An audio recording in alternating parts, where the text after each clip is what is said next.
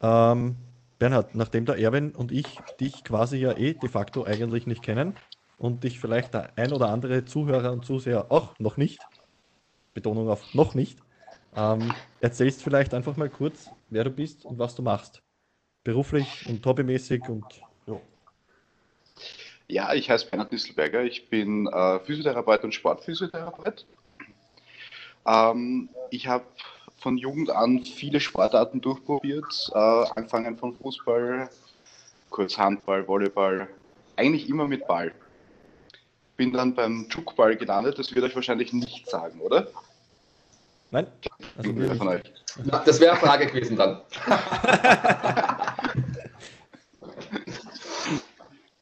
er ist ein Handballsport, der ohne Körperkontakt abläuft, Teamsport, ähm, sehr intensiv, sehr schnell, aber sehr verletzungsarm dadurch, dass er ohne Körperkontakt abläuft im Prinzip. Ähm, dort habe ich dann wirklich, es gibt es in Österreich relativ wenig. Dort hatte ich dann die auch Nationalteam zu spielen, Europameisterschaften zu spielen, etliche Turniere zu spielen und ähm, das habe ich jetzt vor ein bisschen was über einem Jahr jetzt äh, beendet und habe jetzt nochmal einen zweiten Weg ins American Football eingeschlagen ursprünglich als Therapeut der Mannschaft, dann mit ich probiere es mal aus zum Spieler geworden. Okay, sehr vielseitig. Heißt aber auch schon die ein oder andere Verletzung durch. Ähm, heißt das auch, du bist quasi durch den Sport zu deiner Berufung dann gekommen? Ja, absolut. Ich habe ähm, an einer Hauswirtschaftsschule maturiert und mit dem Schwerpunkt Medieninformatik und war damals komplett der Meinung, das ist meine Richtung. Das Werbegrafik, irgendwie sowas. Ähm, dann ist der Zivildienst dazwischen gekommen und eine kleine Verletzung während eines Turniers, wo ich zum ersten Mal mit der Physiotherapie in Verbindung gebracht wurde oder Kontakt hatte. Und dadurch ist wirklich entstanden, dass ich gesagt habe, eigentlich möchte ich viel mehr mit Menschen machen, eigentlich möchte ich viel mehr im Gesundheitsbereich machen. Das war dann Zivildienst bei der Rettung, noch dazu, der mir da wirklich gezeigt hat, okay, das will ich machen. Dann war die Überlegung, ja, Physiotherapie oder vielleicht äh, Medizin. Ist dann die Physiotherapie geworden, nachdem ich ein Jahr lang äh, überbrückend Englisch und Informatik auf Lehramt studiert habe, weil nicht gleich ein Studienplatz da war. Und ja, ich bereue die Entscheidung mit keinem Tag. Es ist wirklich das, was mir absolut ausfüllt. Ja, Gott sei Dank bis jetzt eher kleinere Verletzungen, noch nichts arg grobes. Okay. Ähm, deine Vergangenheit war schon immer sportgeprägt aufgrund von deiner Familie, Freundeskreis. Wie, wie, wie bist du reingekommen oder? I, immer Freundeskreis. Immer Freundeskreis. Mein, mein Papa hat äh, relativ lang, relativ gut Tennis gespielt hat mir auch das Tennisspielen beigebracht. Es war allerdings nie meins. Also ab und zu hobbymäßig, ja, ich hätte mir nie vorstellen können, Tennis im Verein zu spielen. Ich bin dann über einen Freund damals im Kindergarten, glaube ich, sogar noch zum Fußball gekommen. Bin dann wieder durch einen Freund zum Fußball gekommen. Jetzt hier beim, bei der letzten Station, dass ich länger machen möchte, American Football, dann eher durch den Beruf zum American Football kommen. Okay, weil du eben dort vorher quasi nur Therapeut warst von der Mannschaft und dann genau. selber aktiv reingerutscht bist.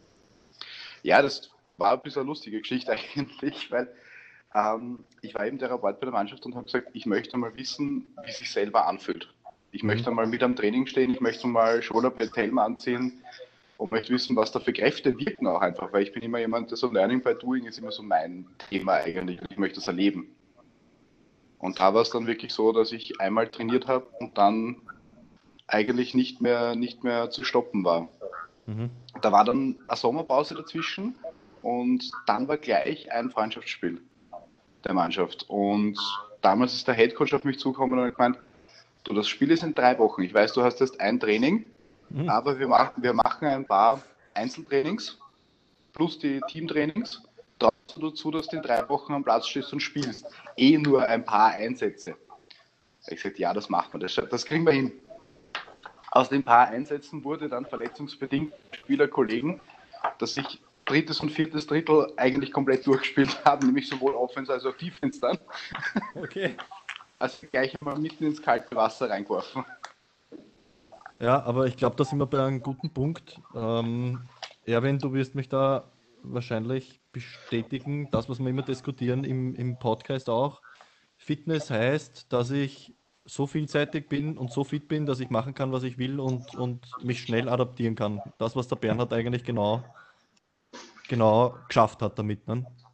Genau, das, das, das, das ist das Lässige, zu sagen, ich habe ich hab so eine breite Ausbildung in meiner Kindheit und Jugend gehabt, von Fußball, Tennis, Handball, Basketball, wie auch immer. Ja? Ich habe das alles gemacht, plus was alles dazugehört. Und da sage ich beim American Football, okay, drei Wochen Zeit, spiel mit und man spielt mit. Man ist nicht der Beste, weil man die taktischen Finessen nicht kennt und so weiter. Aber man spielt mit. Ja? Und das ist geil. Weil, weil, weil es, wenn, wenn, wenn der Bernhard diese, diese Vorausbildung nicht gehabt hätte, dann wäre das alles nicht möglich gewesen. Und gibt natürlich dem Bernhard auf seiner, auf seiner, äh, von seiner Warte her ungeahnte Möglichkeiten, nämlich zu sagen, hey, ich möchte das mal spüren, damit ich als Physio weiß, wie geht es den Leuten. Und hat dadurch die Möglichkeit, sofort zu spielen und das noch mehr zu spüren und sich in die Spieler hineinzuversetzen. Und sagen, oh, jetzt weiß ich, was da am Feld wirklich passiert. Was passiert da auch mental? Welche Drucksituationen bauen sich auf? Und, und, und. Und, und dann zu sagen, okay, jetzt weiß ich aber, äh, äh, therapeutisch und wir wissen alle, dass Therapie nicht nur, nicht nur verwurschteln ist, sondern man redet da mit den Leuten und so weiter. Dann kannst du auf einem ganz anderen Niveau mit den Leuten reden und sie mit dir auch. Weil die wissen, hey, der hat ja Ahnung davon, was, wie es mir am Spielfeld geht, ja. Und das ist einfach so ein, denke ich, ein Qualitätsmerkmal. Und, und, und das kommt aber aus, aus, aus der breiten Grundausbildung und aus dem, was er, was er sein sportliches Leben lang immer gemacht hat. Und aus dem rauskommt das. Und, und so, so soll es sein, denke ich. So, so soll es sein. Das ist, das, das ist der Zugang, dass ich dann eben äh, neue Erfahrungen machen kann, die ich sonst nie machen könnte. Ja? Und aus den neuen Erfahrungen entwickelt sie wieder was. Und dann kann man vielleicht sagen, bah, das kann ich ja in mein normales Therapeutenleben mit Nichtsportlern umsetzen oder diese Situationen oder, oder, oder, oder. Da gibt es viel. Und, und, und das ist, das ist das, was total lässig ist und was mir so an der, an, an, an der Geschichte vom, vom Bernhard so taugt, dass, dass das einfach möglich ist, um zu sagen, boah, ich habe zwar Tennis gespielt, aber ich, wenn das Spiel zum Spaß, aber nie im Verein, weil, weil es mich nicht interessiert. Ja. Ist okay, aber das muss man auch mal wissen. Wenn man es nie probiert, kann man es nie wissen. Ja. ja. Das, das, das, das ist genau das, wo, wo, man, wo wir hin müssen. Ja, oder sollen den, den, den, den Leuten den, diese Motivation zu geben, das, das auszuprobieren und zu tun.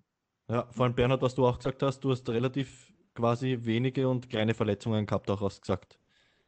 Das heißt, das ist eigentlich auch eher deiner Bandbreite unter Anführungszeichen zuzusprechen, wahrscheinlich, weil du einfach viel Erfahrung gehabt hast mit vielen ja, definitiv. Also die, die, die zwei gröbsten Verletzungen, die ich gehabt habe, die sind eigentlich beide gar nicht so alt. Das war nämlich einmal äh, März 2019 ein äh, medialer Einriss im Knie. Äh, komplett kontaktlos, unverschuldet. Das war wirklich äh, in der Halle äh, beim Jukball ist so, dass du beim Fangen eigentlich mit Knie schon relativ rasch auf die Knie runtergehen musst. Und das meistens in einer, also in einer Seitwärtsbewegung. Und da bin ich wirklich mit dem Schuh hängen geblieben. Das war im Finalspiel. Ich habe auch in dem Moment sofort gewusst, es ist etwas. Mhm. Es noch nicht genau benennen können, aber ich habe gewusst, das war jetzt nicht okay. Und ja, aber ich habe vorher schon erwähnt, es war das Finalspiel. Äh, man ist dann so blöd und spielt natürlich weiter, trotz Verletzung. Mhm. Bin dann am selben Tag noch von Düsseldorf nach Hause geflogen, äh, nachdem wir das Finale gewonnen haben. ähm, und habe dann aber in Wien beim Aussteigen aus dem Flieger bin ich äh, nur mehr auf dem linken Bein die Stiegen hinuntergehopst, weil ich konnte nie mehr aufsteigen. Und das zweite war äh, jetzt im Jänner äh, beim Footballtraining und da habe ich auch dann gemerkt, wie schnell es gehen kann, gerade in einer Kontaktsportart. Mhm. Ähm, das war äh, Außenbandeinriss im Knöchel links mit Teilruptur aller drei vorhandenen Bänder. Okay. So dann. Das hat dann ein bisschen länger gedauert wahrscheinlich. Ja, also ich bin jetzt wieder komplett fit, wobei ich auch sage, ich habe noch so ein leichtes Defizit in der Beweglichkeit im Sprunggelenk jetzt links. Das ist aber noch minimal. Ich trainiere wieder voll. Ich war gestern Beachvolleyball spielen, es funktioniert alles. Ja. Denise, das ist, glaube ich, eh eins, das, was du auch immer äh, sagst, dass es eben wichtig ist, auch quasi seinen Körper so gut unter Kontrolle zu haben oder auch zu spüren, dass man weiß, was ungefähr passiert ist, damit man selber eben einschätzen kann, was noch geht oder ob man ein bisschen drüber gehen kann oder was. Ja, der, der, der, Weg von einer Verletzung ähm, oder die Heilung von einer Verletzung und es wiederherstellen ist halt optimal, wenn man nie viel zu viel und nie viel zu wenig macht. Und da hat man natürlich als Physiotherapeut den mega Vorteil, dass man das Wissen hat und hoffentlich auch das Gespür. Ihr habt den Bernie ja frisch verletzt gesehen mit seinem ähm, Fußball. Ähm, und da hättest du nicht gedacht, dass es erst ein paar Tage her ist, aber das ist halt mhm. genau im richtigen Moment entlasten, genau im richtigen Moment wieder zum Durchbewegen anfangen, genau im richtigen Moment wieder äh, mehr tun und spüren, okay, jetzt kann ich 10% mehr heute und morgen sollte ich aber wieder 20% weniger mhm. machen. Das ist halt natürlich, und ja, das kann man von außen kann man das seinen Schützlingen auch nicht mitgeben, weil dafür muss man halt wirklich selber den Körper spüren und das kann man als Therapeut natürlich auch nie ersetzen oder als Coach oder als Trainer. Aber das, dann ist natürlich überhaupt optimal. Und deine, also die Einschränkungen wirklich jetzt, die, die, die Funktionen von deinem äh, Fussi waren ja wirklich nicht lange. Aber bis es halt wieder 100% belastbar ist, das dauert natürlich eine Zeit. Und wenn du alles richtig machst, dann dauert das auch eine Zeit. Und wenn du irgendwas zwischendurch falsch machst, dann dauert es halt noch ein bisschen länger. Aber dieses, dieses Gleichgewicht finden zwischen herausfordern und überfordern und unterfordern, das ähm, ist halt eine Wissenschaft und das kann man nur selber machen. Und wenn man, wenn dann halt Wissen und Körpergefühl und Erfahrung und alles Mögliche zusammenkommen, dann geht es natürlich optimal, ist natürlich schön. Ja, Erfahrung ist ein gutes Stichwort. Äh, Bernhard, berichtige mich, aber im Endeffekt deine Erfahrung eben im Sport hilft dir ja auch mental mit, mit einer Verletzung ganz anders umzugehen, wahrscheinlich als mit einem Hobbysportler oder mit jemandem, der nicht so viel Erfahrung hat und der ja eben nicht weiß oder sich nicht so gut spürt, ähm, was da vielleicht gerade abgeht und der dann mental hadert mit, weiß ich nicht, mit Ängsten sich auch wieder in die Bewegung reinzutrauen oder so irgendwas. Ja, ja das, das absolut. Ich habe das sehr, sehr schön beobachten können, äh, nämlich zeitgleich zu meiner Verletzung. Ähm, hat sich ein Bekannter von mir, der ebenfalls American Football spielt, aber gar nicht bei uns, äh, dieselbe Verletzung zugezogen. Wir waren relativ zeitgleich, glaube ich sogar. Mhm. Und der hat dann Informationen bekommen, wie er das managen soll, die einfach komplett an dem vorbeigehen, äh, was ich mit ihm gemacht hätte. Es ist oft gerade diese Supinationstraumen, gerade das, das Umbeckeln, wie es so schön heißt, wird oft belächelt, wird oft gesagt, okay, ja, das, das stellst du ein bisschen ruhig und dann geht's wieder das ist auch die Information, die ich vom, vom Arzt bekommen habe, ohne, ohne zu diskreditieren wollen, war ähm, sechs Wochen Schiene, Tag und Nacht. Dann stößt du ein bisschen auf ein Wackelbrett oder auf irgendeinen Bein und dann geht's wieder. Das, ich glaube, da, da werdet ihr mir beipflichten, das ist ein bisschen wenig. Und das Aber die Information, die du bekommst. Und er hat ja. es, er dann nach sechs Wochen oder nach fünf Wochen war er zum ersten Mal bei mir in Therapie und hat mir halt gesagt, naja, er hat seit fünf Wochen Tag und Nacht ähm, das Sprunggelenk in der Schiene. Ja. Und das ist da drinnen verkommen. Ja, wir waren fast zeitgleich und, und seine Beweglichkeit äh, in allererster Linie war natürlich unter aller Sau nach fünf Wochen in der Schiene Tag und Nacht. Und da mussten wir erst einmal schauen, dass wir Range of Motion wieder aufbauen, dass wir, bevor wir überhaupt noch von Kraft- und Stabilitätstraining reden konnten. Ja. Wollen die Ärzte da auf Nummer sicher gehen, damit, äh, ja nichts auf sie zurückfällt, wenn, wenn, wenn sie sich da wieder ein bisschen wehtun oder wenn sie ein bisschen zu viel machen? Woran liegt das? Ist das die Ausbildung? Was, was ist deine Erfahrung oder ist deine, dein Gefühl? Ich glaube ich, ich glaub tatsächlich ja, ein bisschen schon. Ich habe dann mit einem äh, befreundeten Arzt geredet, Assistenzarzt, ähm, der mir dann auch gesagt hat, ja, sie haben das wirklich, sie lernen das wirklich so sechs Wochen bei einem Bänderriss das wirklich immobilisieren, damit mhm. es mal irgendwie wieder zusammenwächst, vernarbt. Das war das Zitat. Super. Ähm, äh, und dann einfach stabil ist. Mhm. Und das stabil ist wirklich unter Anführungszeichen zu setzen, weil nach sechs Wochen äh, komplett eingeschient können ja, wir von Stabilität nicht reden. Das ist steif, aber ja. nicht stabil. Ja. Ja, das ist äh, ja, ein, ein leidiges Thema, gell, Erwin? Aber da sind, da sind wir wieder dort, dass das Problem ist, dass sie es nicht wissen. Ja, sie, sie, sie wissen es einfach nicht. Und, und da kann man, denke ich, viele oder die meisten von, von den Ärzten wissen es nicht. Und, und auf Basis dieses Nichtwissens können sie nur Informationen weitergeben, die sie irgendwann einmal gelernt haben. Und das ist der Status, ja. Und wenn du, wenn du Glück hast, erwischt du einen Arzt, der selber das schon mal gehabt hat und draufgekommen ist, uh, eigentlich mhm. ist das nicht leibend. Weil ich habe mit 18 oder 19 meinen ersten Bänderriss im Sprunggelenk gehabt, mit einer Woche äh, äh, Ligagips und fünf Wochen G-Gips. Und ich habe ein Jahr braucht, bis ich aus dem Schmoren wieder rausgekommen bin. Ja? Äh, ich habe einen weiteren gehabt, irgendwann später. Äh, das soll man röntgen lassen, weil ich wollte oder wissen wollte, dass nichts Knöchern ist, ja. Und der Arzt hat gesagt, Gips, Schiene, Tape, sage ich Tape, weil ich muss arbeiten gehen. Und sagt er, kannst du das? Ja, kann ich. Und ich habe mir das selbst getaped und bin normal im Winter im Sportgeschäft arbeiten gegangen, ja, und war den ganzen Tag auf, auf, auf, auf den Beinen, ja. Habe sonst das intuitiv selbst behandelt und war nach, nach, nach fünf oder sechs Wochen wieder handballmäßig spielfähig. Ohne Schmerz und ohne Problem.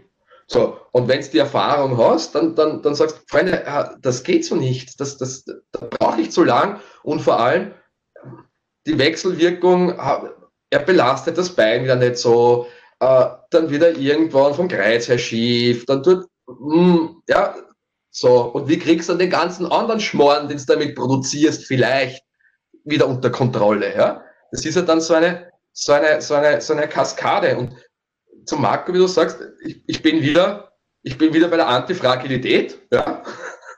Äh, wir wollen alles steif haben, ja? aber wir sollen es benutzen. Das funktioniert nicht. Ich kann nicht mit einem super steifen Sprunggelenk, kann ich mich nicht bewegen. Und, und, und, und das, zu, das zu denken und das zu, zu spüren, glaube ich, wäre wär, wär zum Teil die Aufgabe für, für einen Arzt. Ja? Ich weiß schon, dass sie manchmal die Zeit nicht haben und, und, und, und ein großes, breites Spektrum haben, das sie abdecken müssen. Aber ich glaube, wenn sie die Grundphasen der, der äh, Mechanismen der, der, der Heilung und der Wiederherstellung äh, sich durchlesen und verinnerlichen, dann täten sie sich um einiges leicht und wären ein bisschen offener in dieser Richtung, denke ich. Ja. Bernhard, du stimmst wahrscheinlich zu. Ja, ich, ich, kann da auch gleich einhaken beim, beim Erwin. Du hast jetzt gerade äh, das Stichwort Zeit gesagt. Zeit war das, was ich äh, selber dann erlebt, erlebt habe, sowohl in der Kontrolle, weil ich habe es auch röntgen lassen, um zu wissen, dass nichts Knöchernes ist. Ähm, die Zeit auf der einen Seite nicht da ist und ich glaube, die Zeit, die nicht da ist, für den Mediziner, für den Arzt, sich mit dem Patienten zu beschäftigen, zu beschäftigen, was macht er eigentlich? Was ist er? Wo will der wieder hin? Denn das sind Faktoren, die vor allem für uns in der Therapie, ich glaube, die da wirst du zustimmen, äh, extrem wichtig sind. Wohin will der? Was macht der? Wo müssen wir wieder hin zurückkommen? Und demnach kann ich äh, Immobilisationsmaßnahmen auch anpassen, auch adaptieren auf den, auf den Individuum, auf das Individuum. So. mhm. ähm, damit das funktioniert. Weil ein Sportler braucht eine andere Nachbetreuung auch schon in den ersten ein, zwei Tagen und Wochen als ein, sag ich jetzt mal, durchschnittlicher Couch Potato, wieder unter Anführungszeichen, der sich jetzt nicht mehr so viel bewegt. Der wird auch mit dem anfangs mal gut durchkommen, dass man sagt, okay, immobilisi immobilisieren wir es jetzt mal ein paar Wochen, dann ist es grundsätzlich wieder stabil und dann kannst du wieder beginnen, spazieren zu gehen, wandern, Radfahren, was auch immer äh, dein Sport ist. Wenn ich aber jemanden habe, der da wirklich in einem Sport ist, teilweise Leistungssport ist, der sagt, okay, ich habe aber in Hausnummer zwei Monaten, sechs Wochen, muss ich wieder einsatzfähig sein, da muss ich am Platz stehen. Da muss der natürlich ganz anders betreut werden. Und dass diese Individualität geht dann flöten, wenn du die Zeit nicht hast. Oder wenn du es nicht weißt. Denise? Gleich. Ja.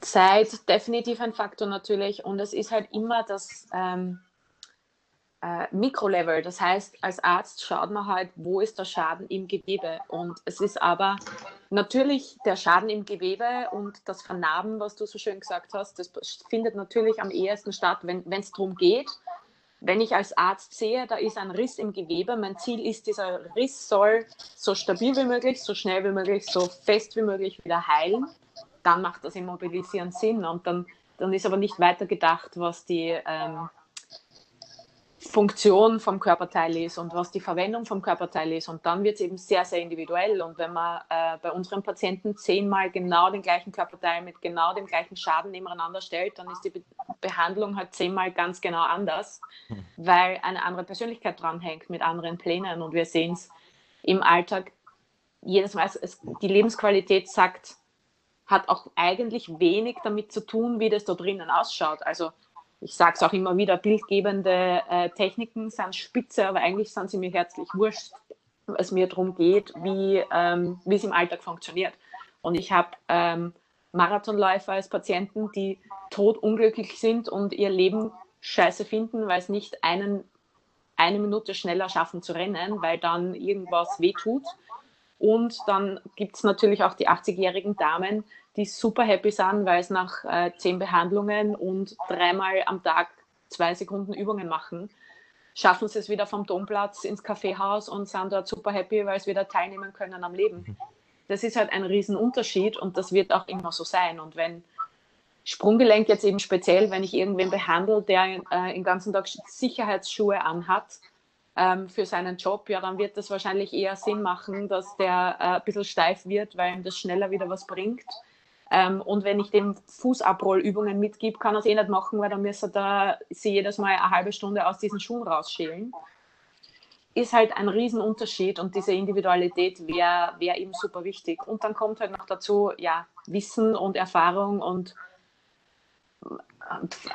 kennen es die Ärzte von sich selber oder kennen sie es von ihren Patienten schon, weil ja, hoffentlich wissen wir mehr über den Bewegungsapparat, äh, wo wir jahrelang nichts anderes studieren und den ganzen Tag nichts anderes sehen als ein Arzt, der in einem schon relativ langen Studium verglichen mit anderen, aber eigentlich viel zu kurzen Studium, was die alles unterbringen müssen, mhm.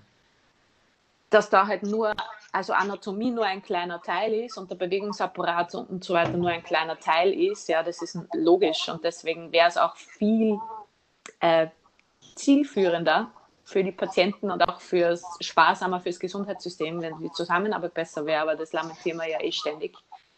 Ähm, wenn man jeden das machen lässt, was er am besten kann, dann wäre allen am besten geholfen. Nur müsste dann halt jeder vom anderen wissen, was er kann und wie man am besten zusammenarbeiten kann.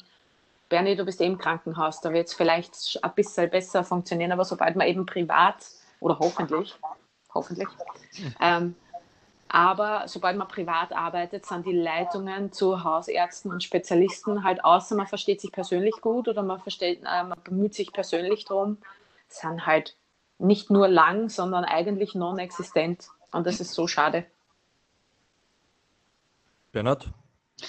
Ja, die, die Erfahrung habe ich auch gemacht. Äh, klar, im, im Krankenhaus bist du ein bisschen näher da kannst du mal schneller das Gespräch auch suchen, wenn dir was nicht klar ist oder wenn du dich absprechen möchtest mit dem Operateur oder wenn du jetzt weißt, okay, der muss jetzt entlasten, ich verstehe jetzt nicht ganz warum, oder der darf jetzt belasten, ich verstehe jetzt nicht ganz warum.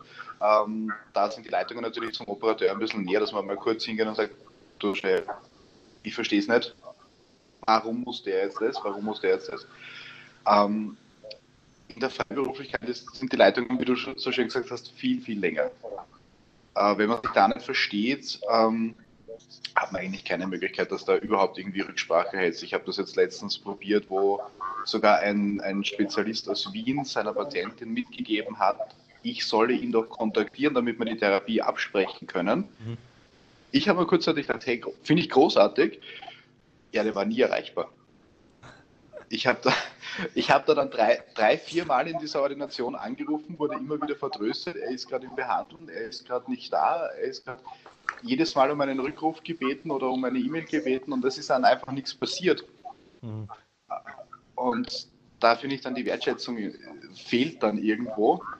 Und kommunikativ das Problem ist, glaube ich, und das ist ein Problem, das wir vielleicht, äh, weiß ich nicht, wie das in anderen Ländern auch ist, dass abgesehen von dem Wissen, was der andere tut, was ganz oft auch fehlt, ist das Vertrauen.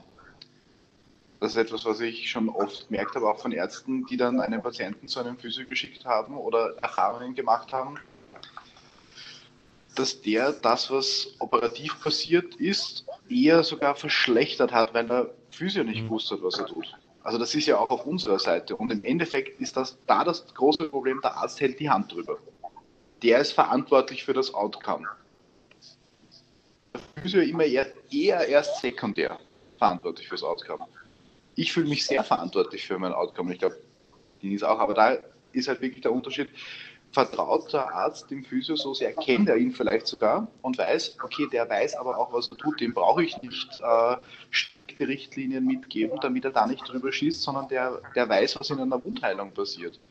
Der weiß, was in weiterer Folge passiert. Der weiß, welche Zeitrichtlinien wir ungefähr einhalten müssen, bis wir den dementsprechend belasten können. Und darauf bauen wir die Therapie auf. Und da ist das Problem, wenn wir das nicht wissen oder wenn die Kollegen das nicht wissen, dann funktioniert es nicht. Weil dann wird dieser eine spezielle Arzt, der eine schlechte Erfahrung gemacht hat mit der Therapie, nie hergehen und sagen, okay, jetzt kommen wir zum rehabilitativen Teil, da sage ich gar nichts dazu, da schicke ich dich einfach weiter. So wie es, glaube ich, meiner Meinung nach eigentlich am besten wäre.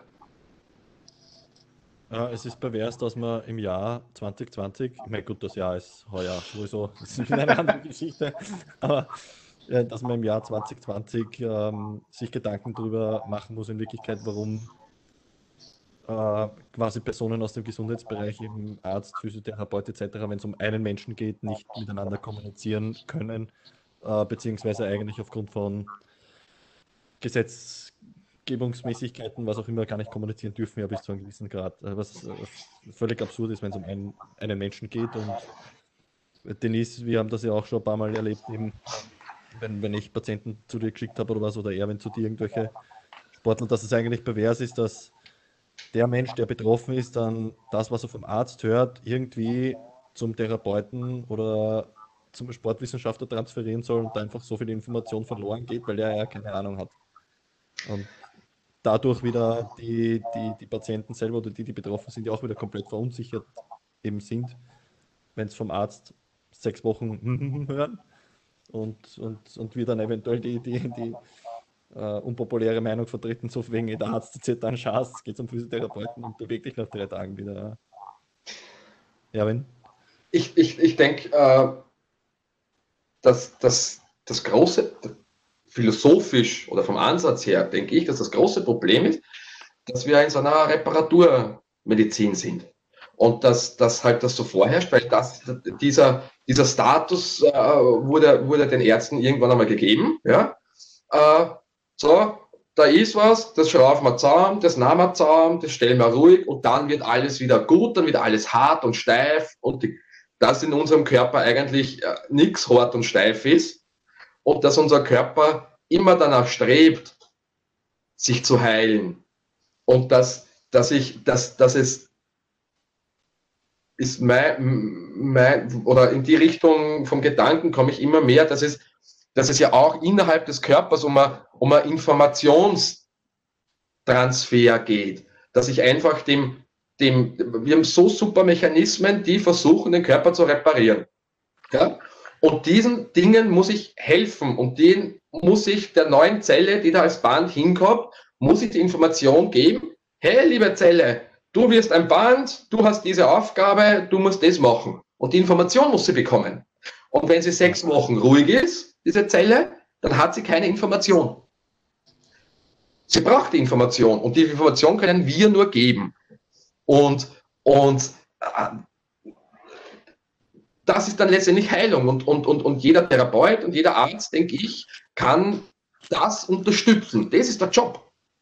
Dem Körper zu unterstützen, dass noch mehr gute, qualitativ hochwertige Information zu, der, zu dem Areal kommt, wo es notwendig ist. Und äh, so ist für mich gerade im Bewegungsapparat, aber in vielen anderen Dingen auch, so, so Heilung. Ja? Und nur das, das, wie gesagt, das Zusammenschrauben, äh, so, und dann kommst du in die andere Richtung, dass ja der eine oft und vor allem der Arzt, weil er so ein breites Spektrum oft hat, ja gar nicht weiß, was der andere macht. Da hat er keine Ahnung.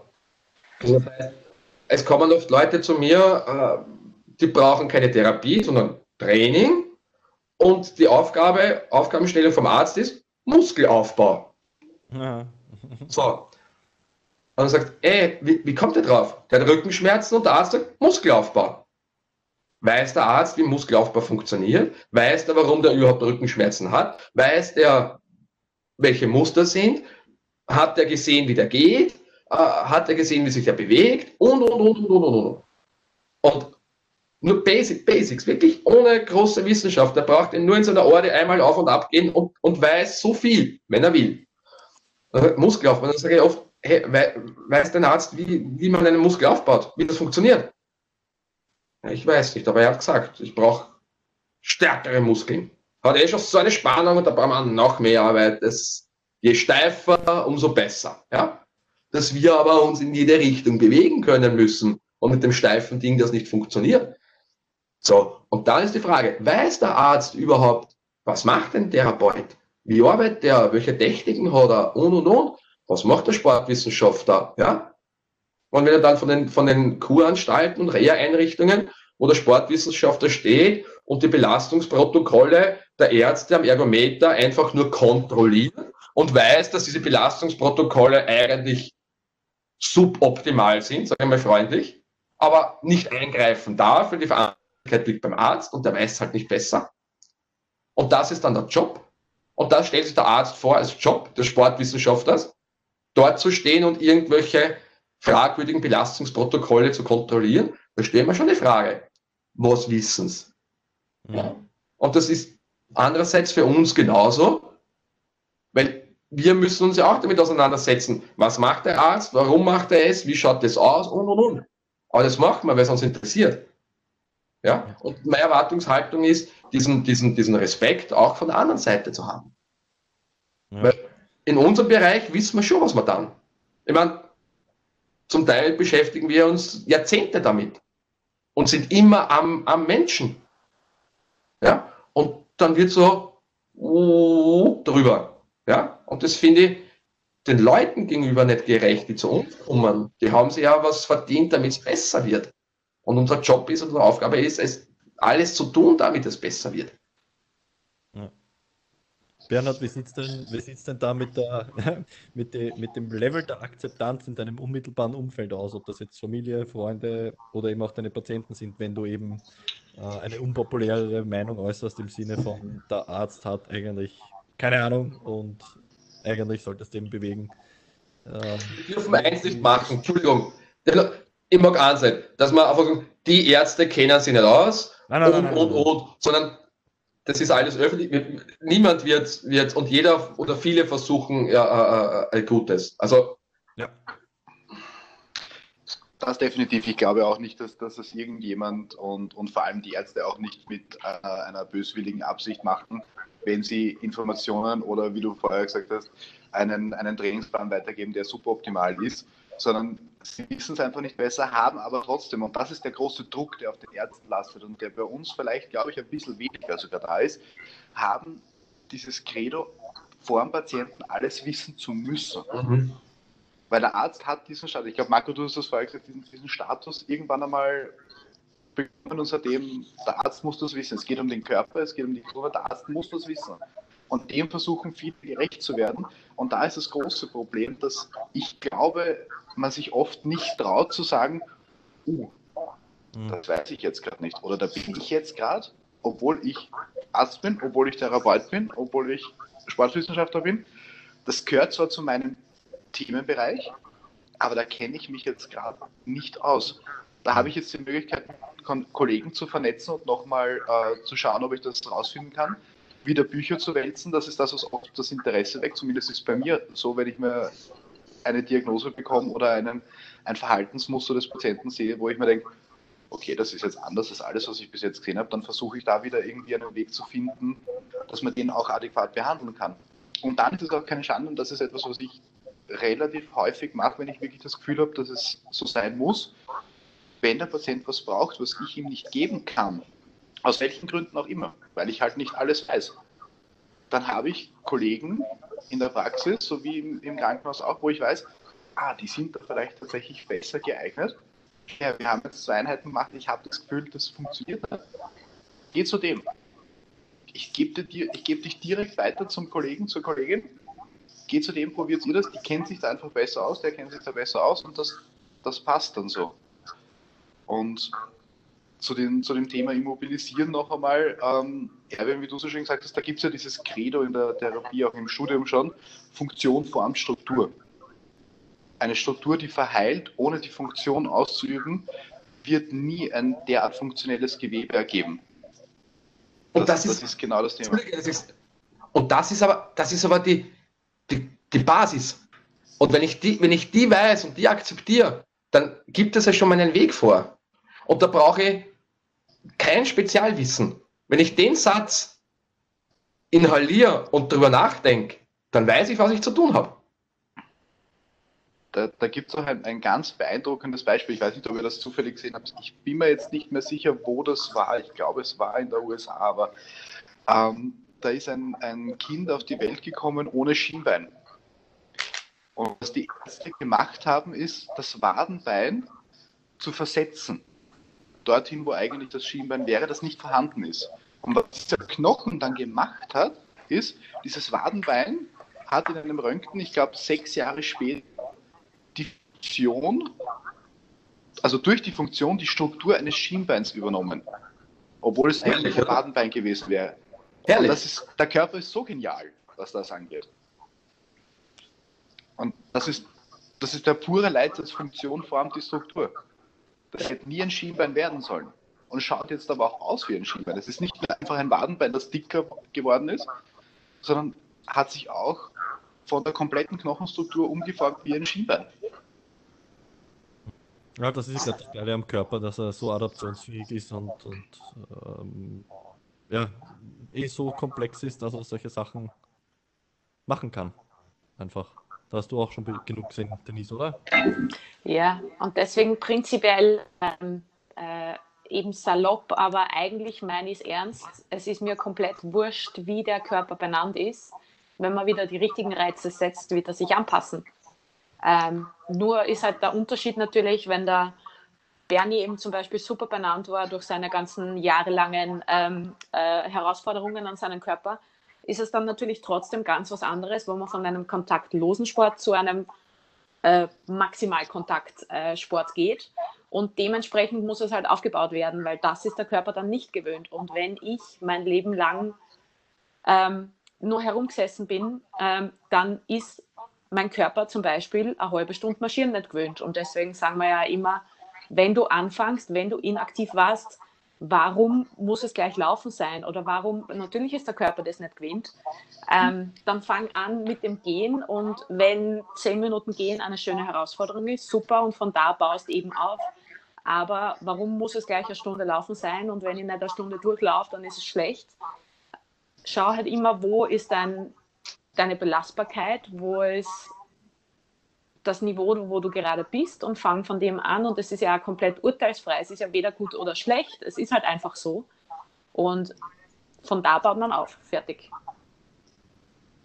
Und ja, also auch mit Verletzungen und so weiter. Deswegen Bandscheibe, also da habe ich gestern wieder verschiedene Beispiele gehabt und, und vorgestern. Also was alles lost in translation ist, wenn ein Patient in einem Gespräch war, Befundbesprechung mit dem Arzt und dann zu mir kommt und erzählt, was der Arzt gesagt hat, Und dann denke ich mir, na hoffentlich hat der Arzt das nicht so gesagt, weil dann muss ich dort hinfahren und, und Watschen austeilen.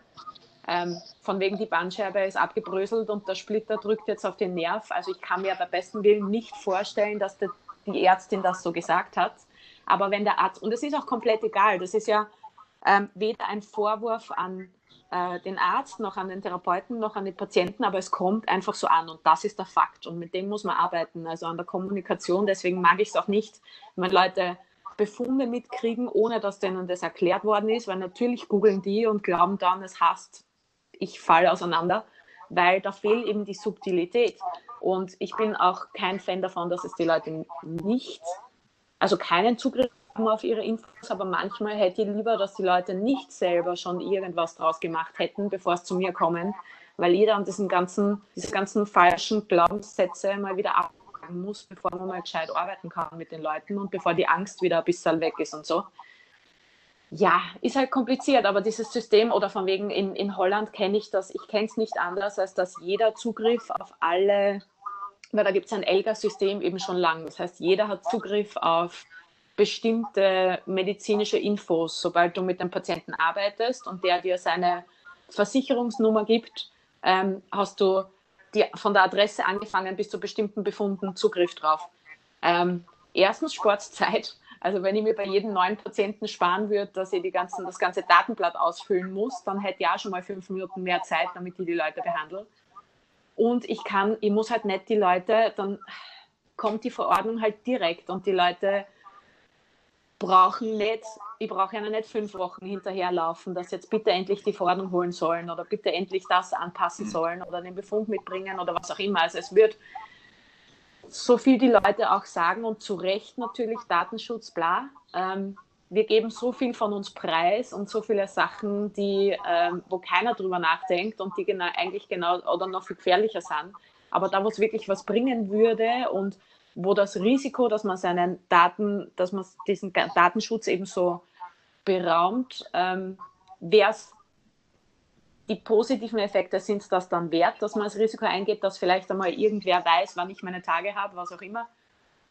Ähm, da stehen wir dann so, dass da einfach nichts weitergeht und das ist alles so schade. Ähm, natürlich muss man gut drüber nachdenken, aber ja, oder ähm, zum Beispiel gestern einen äh, Patienten neu, äh, frisch operiert, Kreuzband.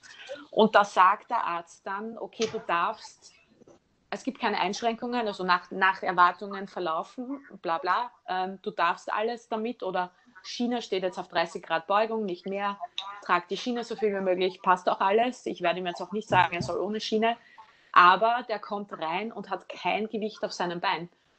Das heißt, es hat ihm auch keiner gesagt, es ist gut für dich und ist jetzt, das ist jetzt immer ein paar Wochen her.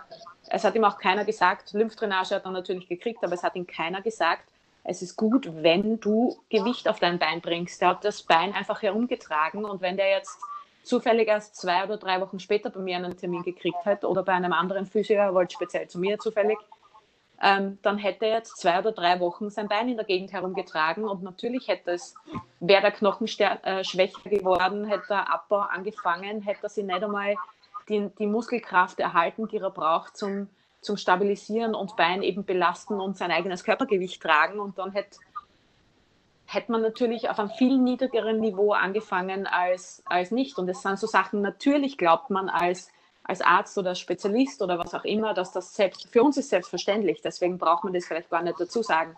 Und ich habe es regelmäßig, dass ich den Leuten Sachen erkläre, für mich ähm, in meinem Empfinden gut erkläre und deutlich erkläre.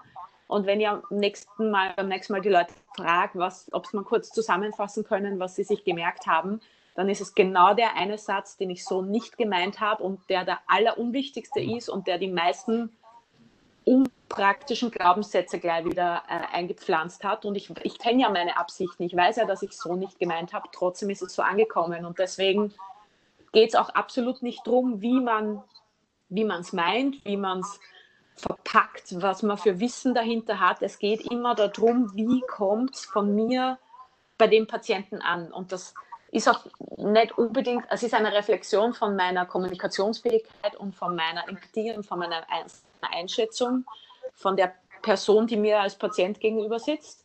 Aber es ist nicht zwingend ein Urteil über, was ich kann und was ich tue, weil bei irgendwem anderen wäre das vielleicht genau der richtige Wortlaut gewesen und hätte, da, hätte ich damit alles erreicht, was ich in dem Moment erreichen wollte. Aber bei uns ist halt der Unterschied, wir haben zehnmal eine Stunde normalerweise Zeit mit den Leuten. Das heißt, der Arzt kommt nicht, es ganz falsch angekommen ist. Oder wenn der Patient nach vier Wochen äh, wieder zum Kontrolltermin da sitzt, hat er keine Zeit, dass er sich erzählen lässt, was der Patient jetzt selber davon mitgenommen hat. Und das ist halt das, wo es wo angesetzt werden muss. Ähm, ja, also viel Arbeit und wie man es richten kann. Es wird keinen durch die Bank Weg geben, wie man das hinkriegt. Ähm, das ist eben das Schwierige, aber deswegen wird es halt, uns halt auch noch lange begleiten. Aber hm, was, was ich immer halt immer so kritisiere, speziell in der österreichischen Mentalität, wenn wir es nicht gleich machen können und nicht gleich ganz verändern können, dann ähm, ändern wir es halt gar nicht. Dann machen wir halt so weiter, wie wir es gewesen sind. Und das ist einmal prinzipiell der schlechteste Weg, finde ich, weil ob was anderes funktioniert oder ob man ähm, eben zum Beispiel Physios besser ausbilden kann, damit man damit die Kommunikation mit den Ärzten besser wird. Ja, vielleicht ist das der Weg. Vielleicht ist auch der Weg, damit dass Ärzte eben zum Beispiel mit Physios einmal mitschauen oder so. Also in Österreich wäre mir das auch noch nie passiert, so wie der Bernie erzählt hat. Man kann als Physiotherapeut zu den Spezialisten hingehen oder zu den Hausärzten hingehen und um ihre Meinung fragen. Ja, das kann man machen. Und hoffentlich kriegt man Antwort. Aber in Holland ist es mir regelmäßig passiert, jetzt auch nicht täglich und auch nicht jeder. Also dort ist natürlich jetzt auch nicht das gelobte Land. Aber es ist mir regelmäßig passiert, dass mich ein Hausarzt angerufen hat und gefragt hat, du bist der Physiotherapeut von dem und dem Patient. Was hältst du davon? Wie machen wir da jetzt weiter? Und ähm, ich glaube, dass da die Welt implodieren wird in Österreich, bevor das mal passiert. Ähm, und das ist so schade. Also wo man da jetzt ansetzt, wahrscheinlich wäre es naheliegendste eh überall ein bisschen ansetzen aber es passiert halt nichts. Und das ist so schade. Und das haltet unser Gesundheits- oder Krankensystem eben so in Stand, wie es ist und hält es halt eben auch so, dass man weiß, es funktioniert finanziell gesehen auch schon lang nicht mehr. Ähm, mhm. Oder es ist absehbar, dass es nicht mehr funktioniert. Und meiner Meinung nach steuern wir darauf zu, dass wir ein paar Scheißjahre haben, bevor sich dann irgendwas verbessert, weil wir es so weit kommen lassen, dass halt wirklich alles aus allen Nähten platzt oder dass alles einmal furchtbar wird, bevor irgendwas einmal getan wird in die Richtung, dass man schaut, was kann man verbessern. Naja, da ist ja 2020 das richtige Jahr dafür. Ja, vielleicht sind wir ja gezwungen. Ja, ja die Welt wächst implodieren und so. Es fehlt nicht mehr viel. vielleicht ist ja heuer das Jahr, wo sich was ändert. Ähm, ich glaube, da sind wir uns eh einig, dass, so wie du gesagt hast, einfach äh, an vielen kleinen Zahnrädchen gearbeitet werden muss. Ähm, das war ja auch eine unserer Intuitionen, dass wir diesen Podcast haben, einfach um Bewusstsein zu schaffen, wie was man verbessern kann, um generell einfach ja, ähm, einen Beitrag dazu leisten, wie man ein besseres Gesundheitssystem oder gesündere Menschen schaffen kann, quasi. Ähm, gehen wir vielleicht wieder ein bisschen zu dir persönlich zurück, Bernhard. Ähm, wie wie schaut es bei dir aus, alltagstechnisch? Hast du irgendwelche Bewegungsroutinen, quasi so Körperhygiene, äh, Routines in der Früh oder wie schaut allgemein dein Training aus? Was machst du so? Erzähl mal ein bisschen was. Be Bewegungsroutine in der Früh habe ich nicht. Ich bin ein absoluter Morgenmuffel. Ja. Mir ist wirklich in der Früh auf, duschen, Zähne putzen, anziehen, fahren. Also das ist wirklich, da, da geht's, da rede ich von einem Zeitraum von 10 bis 15 Minuten. Okay. Ähm, nie ein Morgenmensch, ich werde es, glaube ich, auch äh, nie mehr werden. Aber ja, ich habe eine Bewegungsroutine drinnen. Also, äh, wie ich schon vorher äh, bekannt war, ich arbeite im Krankenhaus und das immer vormittags. Äh, eigentlich äh, bis zwölf und bin dann äh, nachmittags in der Praxis, vier Tage die Woche. Und da habe ich zwei bis drei Stunden dazwischen, je nachdem, wie es von der Zeit her eingeteilt ist, und das ist meine Zeit, in dem ich äh, in dem Fitnessstudio, mit dem ich zusammenarbeite, auch ähm, selber trainieren kann. Also das ist wirklich quasi auch meine, meine Mittagspause, dass ich zuerst trainiere. Oft habe ich auch äh, gleich irgendwas zu essen mit, was ich dann im Fitnessstudio noch aufwärmen kann und dann dort auch gleich esse, wo ich wirklich meine komplette Mittagspause dort verbringe dann, äh, bevor es dann weitergeht in die Praxis. Also das ist für mich die Routine, plus die, die Football-Trainings, die zweimal die Woche sind, dann jeweils am Abend. Das ist dann immer mittwochs und freitags. Ja, das Wochenende gehört dann oft mir, beziehungsweise man sieht es jetzt nicht im, Bild, aber hinter mir ist die Terrasse und mein Garten. Ich habe einen relativ großen Garten. Da ist am Wochenende eigentlich dann immer was zu tun und da kommt dann die Bewegung am Wochenende her eigentlich. Weil das vorher schon kurz rausgehört, ich bin sehr krafttrainingslastig. Ich bin nicht der größte Ausdauersportler, zugegebenermaßen. Aber ja, das ab, und, ab und zu kann ich mich zum Laufen überwinden. Aber wie die Denise vorher richtig gesagt hat, ich laufe dann nicht eine Stunde lang, sondern das sind dann wirklich kleine Läufe, 20 Minuten, 30 Minuten, weil ich einfach weiß, ich bin American Football Spieler, ich bin Defensive End, ich habe relativ viel Gewicht. Da ist auch, und ich habe sicher nicht die beste Lauftechnik, weil es einfach nicht mein äh, Spezialgebiet ist. Deswegen weiß ich auch da, wenn ich von Anfang an jetzt beginnen würde, jedes Mal eine Stunde zu laufen, würde es mir nicht gut tun. Da müsste ich wirklich auch kleiner anfangen, um mir das hochzuarbeiten.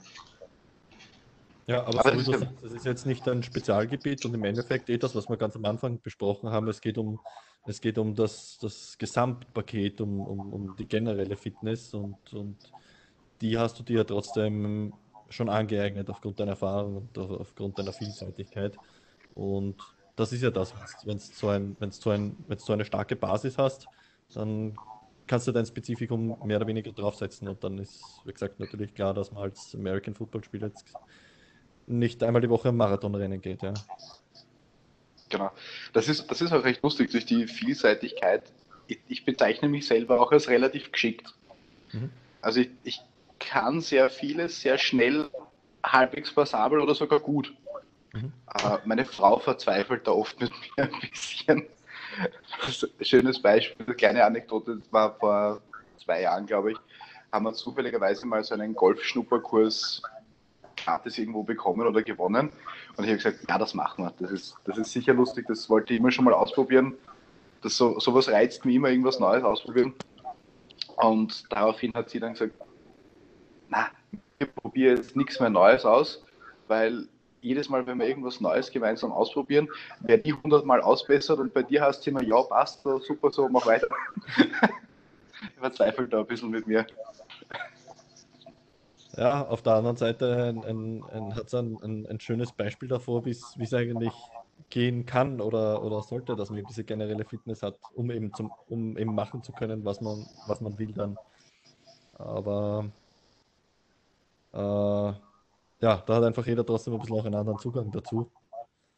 Gibt es irgendwas, was du sportarttechnisch noch nicht ausprobiert hast, wo du sagst, das, das steht noch aber auf deiner Liste, einfach aus Interesse, um es mal zu spüren, eben, so wie du gesagt hast am Anfang? Was ich noch nicht ausprobiert habe, was ich definitiv irgendwann äh, auch mal ausprobieren will, ist so Wakeboarden, Wasserski oder sowas. Solche Sachen habe ich wirklich noch nie gemacht. Mhm. Also, das also früher nie geskateboardet oder so, dass du irgendwie schon mal einen Bezug gehabt hättest ja, oder so? Ja, doch, Skateboarden schon, okay. aber, noch, aber noch nie am Wasser. Okay. Aber also. Also, ich, also, äh, also Skateboarden, ich, ich fahre auch Snowboard, ich fahre auch Ski, also das, das ja. Okay. Auch da ist es immer so, ich fahre Snowboard und Ski. Mhm. Und meistens kann ich mich dann nicht entscheiden, was mache ich heute lieber. Okay. Gibt es sonst generell irgendein ein, ein, ein, Leistungsziel momentan nicht sporttechnisch? Äh, Verein, weiß ich nicht, wo seid ihr unterwegs? Ziel aufzusteigen oder wie? Grundsätzlich ja, also wir haben äh, diese Meist also diesjährige Meisterschaft ist ja leider abgesagt, äh, mhm. 2020 Corona und so weiter. Mhm. Äh, nächstes Jahr soll dann die Meisterschaft an und für sich stattfinden. Ich hoffe, dass sie auch stattfinden wird. Wir sind ein komplett neuer Verein, der jetzt erst in die Liga einsteigt, oder es wäre unsere erste Saison gewesen in Wahrheit dieses Jahr, die jetzt abgesagt ist. Oh, okay. Und ja, wir wissen eigentlich noch relativ wenig, wo wir stehen. Wir hatten voriges Jahr drei Freundschaftsspiele äh, die alle drei äh, teilweise sehr knapp verloren. Es werden dieses Jahr hoffentlich, sofern es die Situation zulässt, noch Freundschaftsspiele dazukommen, um mal so ein Einschätzen zu bekommen, wo stehen wir überhaupt, wo wollen wir hin, was können wir erreichen. Aber ja, also Ziel, Ziel ist hochgesteckt. Also wir wollen auf jeden Fall nächstes Jahr um die Playoffs mitspielen und um dann meinen Coach zu zitieren, wenn die Playoffs mal da sind, kann alles passieren. Ja, das ist, glaube ich, eine, eine, eine gute Einstellung, ein gutes Ziel. Ähm, gibt es, noch um, noch um kurz um die Bewegungsroutinen ähm, zurückzukommen, gibt es, gibt es irgendwas, was du deinen Patienten, Freunden, Verwandten, was auch immer mitgibst, was, du sagst, egal wie du benannt bist, egal was du machst, das, das sind so Kleinigkeiten, die solltest du jeden Tag machen? Ja, definitiv. Also es da aber auch ganz individuell auf, den, auf die Person zugeschnitten. Also es ist wirklich, ähm, auch wenn ich mal sage, einfach nur versuch dich jeden Tag wirklich mal unterzubeugen, versuch deine Zehenspitzen zu berühren, einfach mal solche wirklichen Kleinigkeiten. Da geht es um, um so, was ist das Minimalste, das, das österreichische Mentalität, die Denise jetzt vorher ganz kurz angesprochen hat. Ich versuche manchmal herauszutesten, was ist das minimal effektiv, also die minimale effektive Dosis, die ich jemand mitgeben kann, von dem ich weiß, dass er jetzt keine Luftsprünge machen wird, von dem ich weiß, dass ähm, dieses gleich einmal von, von 0 auf 100, was nicht funktioniert, oft probiert wird. Und das sind kleine Mobilisationsübungen oft oder zu sagen, wenn du einkaufen gehst, nimm dir doch deinen Einkaufssackerl und heb's einfach zehnmal hoch, bevor du es auf den Tresen stellst. Sowas. Einfach wirklich so ganz kleine Dinge, die einfach mitten drunter sind. Oder ich glaube, das ist etwas, was jeder äh, oder viele Physios gern, gern mitgeben ist. Stell dich zwischendurch beim Zähneputzen mal einfach auf ein Bein. Mhm. Oder beim Kaffee trinken oder sonst wo. Spiel ein bisschen mit deinem Körper. Das ist etwas, was Kinder permanent machen. Das ist auch wieder so ein, so ein Thema. Wir verlernen ja viel im Älterwerden. Und einen kleinen Zaunvorsprung oder ein kleines Mäuerchen. Was macht ein Kind? Die meisten Kinder werden da drauf raufhupfen und da rumbalancieren. Warum müssen wir mit dem aufhören? Ja. Uns viel nach, dass wir Angst haben, dass wir runterfallen. Ich meine, da geht es um 20 Zentimeter. Das ist, das ist jetzt nichts, wo man sich grob verletzen könnte.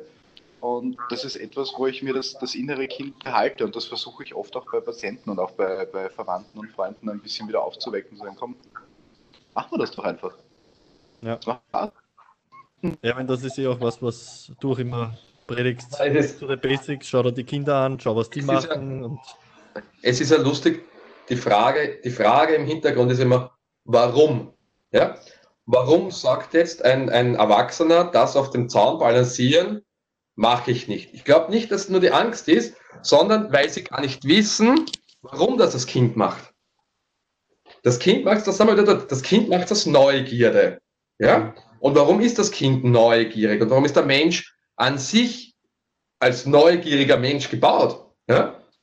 weil sich das Kind, der kindliche Körper, ja auf das vorbereitet, was, was das Kind sein Leben lang braucht. So. Aber nicht unser Leben seit 20, 30 Jahren, sondern prinzipiell genetisch das Steinzeit-Menschleben. Also das Kind bereitet sich darauf vor, dass es irgendwo balancieren kann, dass es irgendwo hängen kann, dass es klettern kann, weil diese Dinge ursprünglich notwendig sind, um überhaupt zu überleben, um zu jagen, um zu sammeln, um irgendwo davon zu laufen, um zu überleben. Und deshalb ist diese Neugierde eingebaut, dass möglichst viele Muster drinnen sein müssen, dass ich sie in der Situation, wenn ich sie brauche, anwenden kann. Ja? Und der Erwachsene sagt, so, was brauche ich das? Ja? ich brauche das eh nie, weil ich sitze auf meinem Schreibtisch und ich sitze im Auto und ich brauche das nie. Und wenn ich es einmal bräuchte, haut es ihm dann in Wirklichkeit ab, weil das ist die Self-Fulfilling Prophecy. Gut, das ist gefährliche Stürze. Ja? Dass der Körper in Wirklichkeit gar nicht stürzen will, weil er ja weiß, das tut weh und das ist scheiße. Ja? So. Und, und, und, und das ist für mich das Spannende. Und wenn man den Leuten erklärt, vielleicht, Ich weiß es nicht. Aber vielleicht erklärt, warum das so ist und warum das die Kinder machen.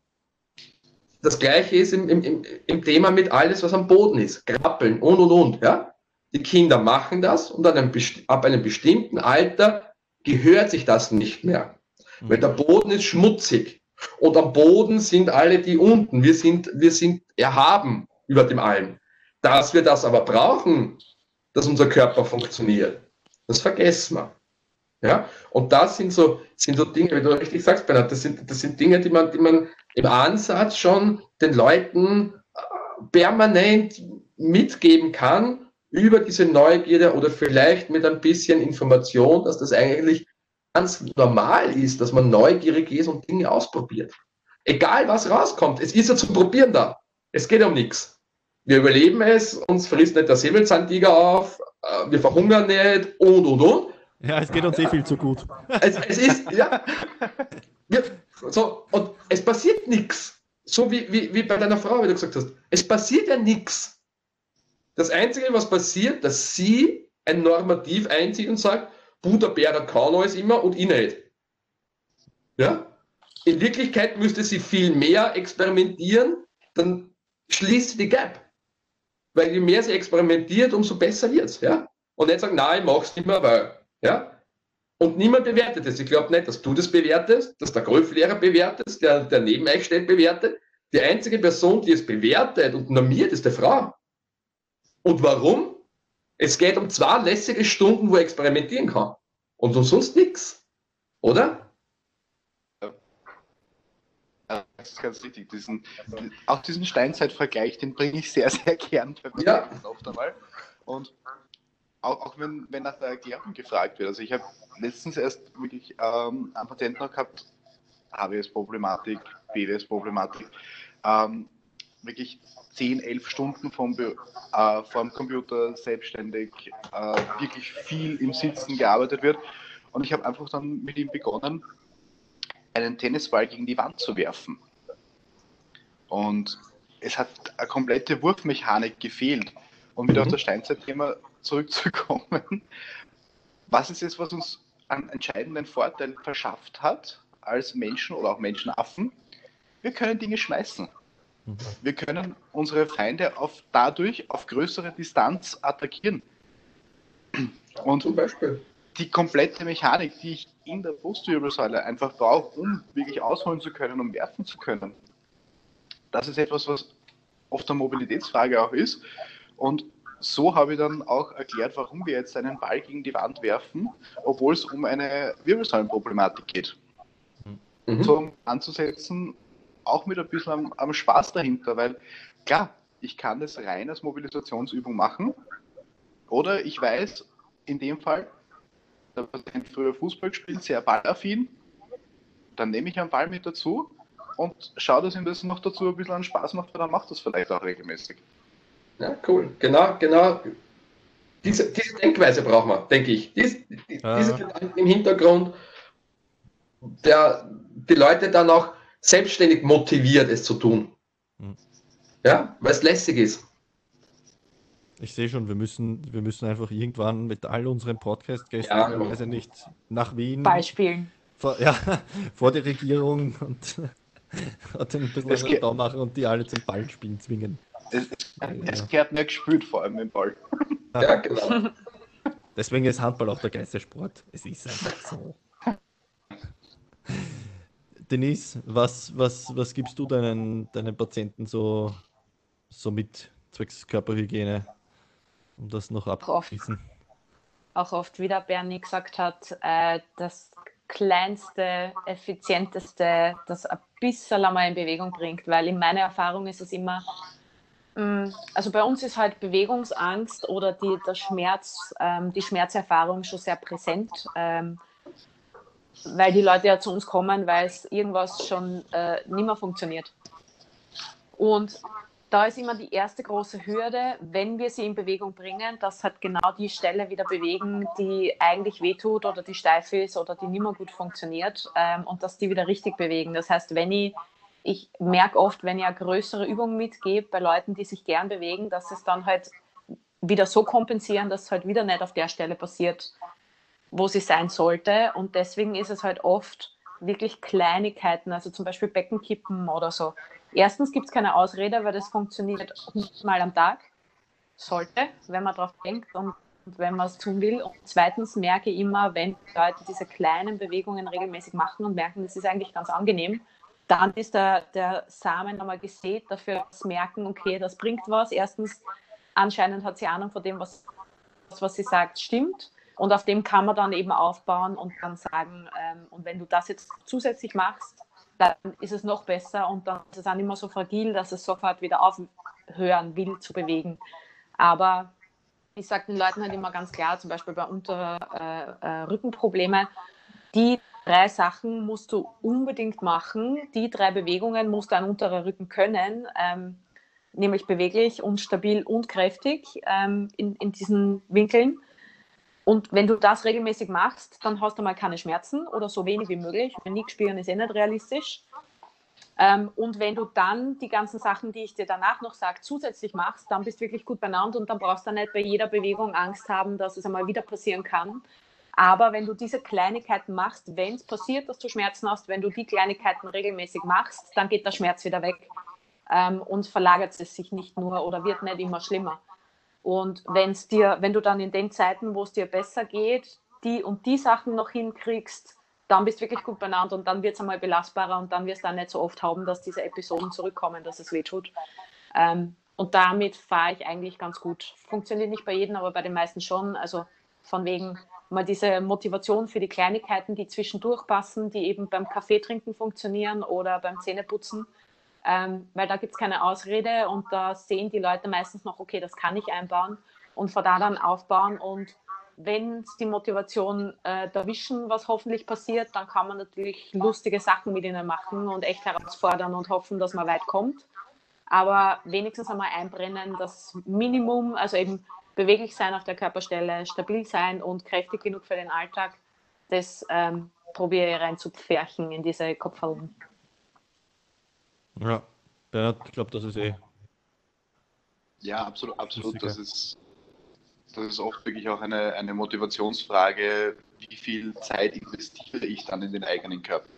Hm. Wie viel Zeit investiere ich, dass ich äh, die Übungen mache? Und ja, jemanden, gerade diese, diese, also diese Rückenschmerzgeschichte, jemanden bewegt, diesen Teil der Wirbelsäule der schmerzhaft ist oder der bei dir Schmerzen auslöst und du schädigst dich nicht noch mehr, weil wir gehen bei Schmerz immer, immer oder immer noch eigentlich von einer Verletzung aus, von einem Gewebsschaden aus, der ja gar nicht zwingend vorhanden ist oder der gar nicht zwingend mit unserem Schmerz äh, zu tun hat. Und dann erklär den, den Leuten mal, du kannst das bewegen, probier es einfach, wir wechseln ein bisschen Position, probieren das einmal aus einem anderen Winkel und das ist auch, auch ein gutes Beispiel neulich aus der Praxis. Rückenschmerzpatient mit extremer Beugungsangst. Also wirklich schon Angst. In der Bewegungsuntersuchung einfach mal im Stehen runterbeugen lassen. Der bringt keine Bewegung in die LBS rein, kommt kaum bis zu den Knien, weil er einfach sagt, okay, jetzt tut es schon weh. Daraufhin habe ich ihn einfach mal in einen Langsitz hingesetzt, hinsetzen lassen und ich gesagt, ja, probier jetzt mal zu den Zehen vorgleiten. Wir haben einfach nur das aus dem Stehen rausdividiert ins Sitzen, die, im Prinzip die gleiche Bewegung gemacht, vor allem was Elbows betrifft, und er war in dieser Bewegung schmerzfrei. Da habe ich gesagt, super, wir üben das jetzt so. Ohne dass ich ihm überhaupt gesagt habe, dass das dieselbe Bewegung ist oder sonst was, einfach wechseln und mit Bewegung dann rumspielen.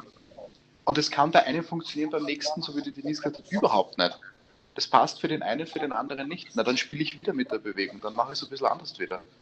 Dann lege die einfach mal auf die Seite hin und lasse ihn dort beugen. Also da ein bisschen aus diesem konventionellen richtige Bewegung äh, rausgehen. Es ist in dem Fall jede Bewegung, die stattfindet, eine richtige Bewegung. Es sei denn natürlich mit massiven Ausweichbewegungen, man muss das ein bisschen differenzieren, aber wenn ich jemanden habe, der gerade bei dem LBS-Beispiel nicht in der äh, Lendenwirbelsäule beugen kann und ich bringe ihn in irgendeine Position, wo er es dann machen kann, schmerzfrei oder schmerzarm, es muss nicht immer schmerzfrei sein, dann hat er schon so viel gewonnen, weil er einfach selber auch, weil ihm der Knopf aufgeht und er merkt, ah, ich kann ja da bewegen. Mhm. Ich tue mir damit nicht weh. Das Ja, ist, da schließt sich einfach wieder der, der, der Kreis eh zu deiner persönlichen auch Diversifikation, was verschiedene Sportarten betrifft, generelle Fitness, weil ich mich in vielen verschiedenen Dimensionen einfach bewegen kann. Ähm, mit im Endeffekt eigentlich nur dann mit, mit entsprechend unterschiedlicher Intensität, je nachdem, wo eben unter Anführungszeichen das Problemchen liegt. Ähm, wir sind jetzt eh schon wieder bei einen Viertelstunden. Äh, was Bernhard, was würdest, was würdest du den Zusehern und Zuhörern kurz zusammengefasst in zwei Sätzen generell mitgeben wollen, was, was, was, was das Bewusstsein betrifft zum eigenen Körper und den, den Umgang mit, ja, mit seiner Gesundheit? der erste Satz bewegt euch mit Spaß.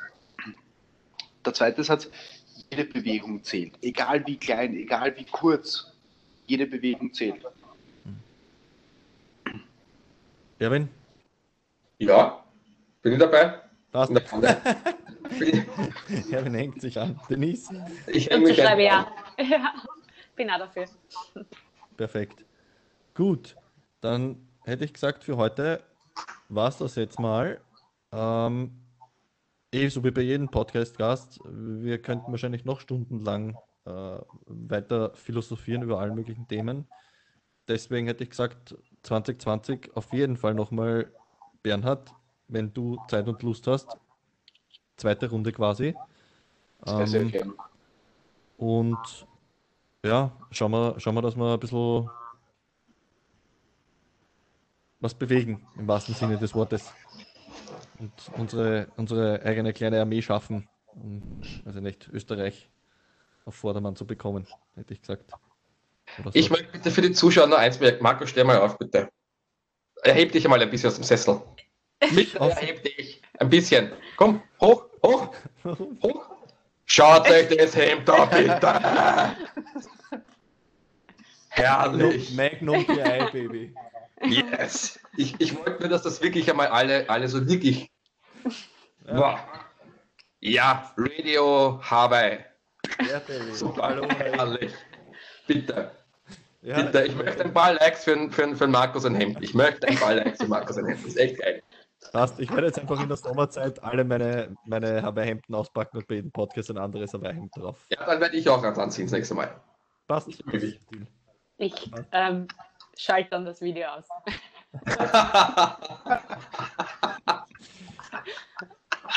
Ja, aber da sind wir wieder dabei, auch da muss man Spaß haben, gell? fix, fix, muss sein. Ja. Ich habe eh schon überlegt, ob ich ein Sombrero auch aufsetzen soll, aber dachte, ah, das ist dann too much. Okay, na, fürs nächste Mal. Irgendwo ist die Grenze, gell? Irgendwo ist die Grenze. Hawaii-Hemden reichen. Fragt sie nur wo. Wer weiß, was noch kommt. Wer weiß. Na, Bernhard, vielen, vielen herzlichen Dank, dass du Zeit genommen hast und, und dass du einfach ja, dein Wissen, deine Informationen und, und deine Erfahrungen etc. weitergeben hast. War, war richtig cool. Und ja, du bist selbstständig als Physiotherapeut, habe ich das richtig verstanden? Und zum Teil halt angestellt im Krankenhaus. Aber Genau, genau. Ja. Okay, wie können die Leute äh, irgendwie in Kontakt mit dir treten? Ah, ja, im Prinzip über Visitenkarten, über Telefonnummer und E-Mail hauptsächlich. Also physio.nisselberger.gmx.at. Okay. Da findest mich, da kannst du mich kontaktieren, da kannst du mich alle kontaktieren und wenn es was braucht, Ich glaube auf der, auf der Teamtherapie-Seite, ich glaube, den ist das Genau, da findest du mich auch. Da bist du eh auch gelistet. genau. Okay, dann können wir den Link auch zumindest teilen. Passt. Und, Merkt und euch das Gesicht, das bringt nichts, weil es ist noch kein Foto drinnen. wir werden das schon entsprechend so posten, dass wir es assoziieren. ähm, sehr cool. Das heißt, wir drücken auf jeden Fall die Daumen, dass mit der Saison dann entsprechend wieder bald richtig losgeht. Training, Training wird es jetzt schon haben dürfen. Ne? Also spätestens seit Ja, 1. seit- Juli, glaube ich, ist ja Kontakt Genau. auch wieder. Genau, es war gestern das erste Kontakttraining, weil am Mittwoch hat es uns leider ein bisschen verregnet Ja. und vergewittert. Es war gestern wieder das erste Training mit sanfter Einstieg Kontakt, weil nicht, dass man da übermotiviert gleich wieder Ja. Mit raushole aus dem Training. Und du hast gesagt, ihr seid eigentlich ein, ein komplett neu gegründeter Verein, gell? Habe ich das richtig verstanden? Okay, wo seid ihr? Wo, wo spielt ihr? Wo trainiert ihr oder was? Äh, wir trainieren in Schlögelmühl, sind eigentlich äh, Bayerbach vom Verein her, werden die Spiele dann, vor allem die Saisonspiele, ich glaube auch die Freundschaftsspiele, jetzt dann im Oktober geht es da glaube ich los, aber da sind die Daten noch nicht ganz da, in Glocknitz machen. Okay. Und die Mannschaft ist mehr oder weniger schon komplett oder sucht ihr noch Vereinsmitglieder? Kann man da auch irgendwas den Leuten noch draußen mitgeben, wer Lust hat, zwecks Training? Irgendwas? Wer, wer Lust hat zwecks Training, kann äh, jederzeit vorbeikommen und zwar am Freitag um 18 Uhr, wenn mich jetzt nicht alles täuscht, ist ein Einsteigertraining für alle, die es interessiert, die es einmal, die einmal schnuppern wollen oder ansonsten wirklich mit dem Verein Kontakt aufnehmen. Äh, Black Valley Wild ist der Verein. Okay, gibt es auch schon eine Website? Oder Ja, ja, auch da. blackwelleywild.at. passt? Findest? Auch Auch dort, dort hast du die, die Informationen drauf und wen es interessiert, wer mal vorbeischnuppern will oder vielleicht aus der Gegend ist und sagt, ich hätte schon immer gern mal American Football ausprobiert oder ich hätte mich schon immer gerne mal in den Boden rammen lassen von zwei. Kann das gern ausprobieren. Sehr gut. Dann werden wir das entsprechend so weitergeben an unsere Zuhörer und Zuseher. Cool. Wie gesagt, vielen, vielen herzlichen Dank nochmals. Ähm, ja, wir werden brav posten und wir werden schauen, dass wir mit unserem Wissen ein bisschen die Welt verbessern. Ja. Vielen Dank für die Einladung und Gerne. falls wir wirklich einen Teil machen, gern. Ja. Ja, also wie gesagt, äh, von meiner Seite auf jeden Fall. Wie gesagt, du warst so ein, ein, ein, ein eigentlich richtiger professioneller Podcast-Gast, hast dich auf Mute geschaltet, wenn du gehustet hast und deine Sachen fertig gesprochen und entsprechende Pausen gelassen, um quasi weiter moderieren zu können. Also, perfekt. Als würdest du nur podcasten die ganze Zeit. Nein, aber ein bisschen Kommunikationsschulung habe ich. Ja, hat man definitiv gemerkt, aber Glute gra- braucht man, glaube ich, sowieso generell als, als Physiotherapeut, wo du mit allen möglichen Leuten durch die Bank kommunizieren musst. Also, ohne dem geht's eh nicht. Definitiv. Perfekt. Dann vielen, vielen herzlichen Dank, Bernhard. Äh, liebe Zuhörer, liebe Zuschauer, abonnieren nicht vergessen und spread the word. Passt. Gut. Arrivederci und auf Wiedersehen. Danke, Danny.